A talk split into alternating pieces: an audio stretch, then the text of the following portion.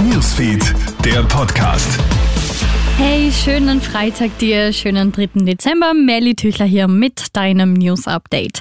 Die ÖVP baut die Regierung um. Nach dem Rückzug von Sebastian Kurz als Parteiobmann und dem Verzicht von Alexander Schallenberg auf das Kanzleramt haben die Beratungen begonnen. Derzeit findet ein Bundesparteivorstand statt. Für 11.30 Uhr wird erwartet, dass das neue Team bekannt gegeben wird. Es dürfte ja eine größere Umbildung stattfinden. Nach dem Rücktritt auch von Finanzminister Gernot Blümel wackeln mehrere Kandidaten, heißt es. Als neuer Regierungs- und Parteichef gilt Innenminister Karl Nehammer. Alle Infos hörst du stündlich bei uns im Kronehit Newsfeed auf kronehit.at. Bekommst du auch alle Infos.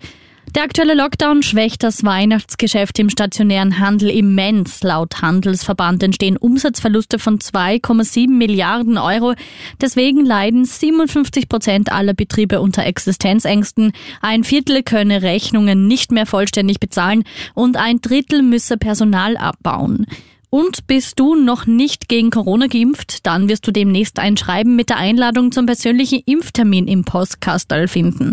Rund 980.000 Personen in sechs Bundesländern erhalten den Brief, in dem der bereits reservierte Termin bekannt gegeben sowie über das kostenlose Impfangebot in Österreich informiert wird, so das Gesundheitsministerium.